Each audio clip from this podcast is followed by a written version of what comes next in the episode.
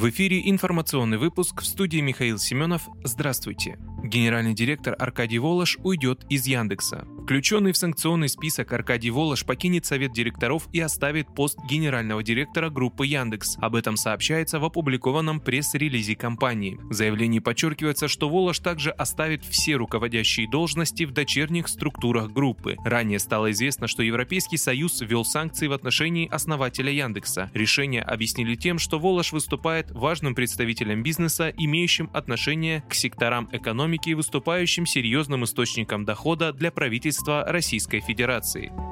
Лукашенко заявил, что между Зеленским и украинскими военными начинается конфликт. Белорусский президент Александр Лукашенко заявил, что по его данным между президентом Украины Владимиром Зеленским и украинскими военными начинается противостояние и конфликт. Его заявление приводит Белта. По словам белорусского президента, украинские военные видят, что на Украине скоро некому будет воевать, а территориальная оборона не заменит вооруженные силы. Также Лукашенко заявил, что сомнительные договоренности и обещания руководства Украины в адрес Польши вызывают не негативную реакцию внутри националистических сил на Украине, включая военных. По его словам, националисты увидели, что Зеленский предоставил полякам особый статус. Лукашенко считает, что это ведет к тому, что Польша оттяпает запад Украины. Белорусский президент считает, что националистические силы на Украине не хотят, чтобы в стране были не только русские белорусы, но и поляки.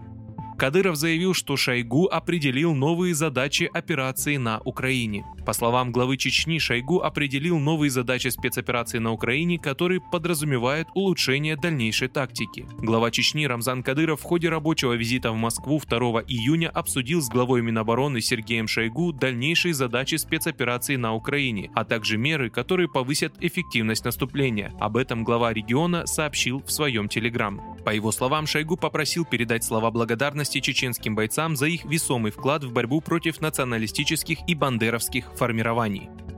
В Госдуме предложат снизить стоимость коммуналки на 50% при отключении горячей воды. Депутат Госдумы от ЛДПР Василий Власов направил письмо министру строительства Иреку Файзулину с предложением снизить оплату водоснабжения и электроэнергии во время отключения горячей воды. Об этом сообщает Арти. Власов считает, что стоимость услуг ЖКХ на время плановых отключений горячей воды необходимо уменьшить на 50%. Депутат отметил, что в период отключения россияне тратят на электричество больше средств, поскольку им приходится приходится нагревать воду и использовать больше электроэнергии. Ранее стало известно, что в России с 1 июля вырастут цены на услуги ЖКХ. В этом году изменение индекса по стране составит в среднем 4%. Вы слушали информационный выпуск. Оставайтесь на справедливом радио.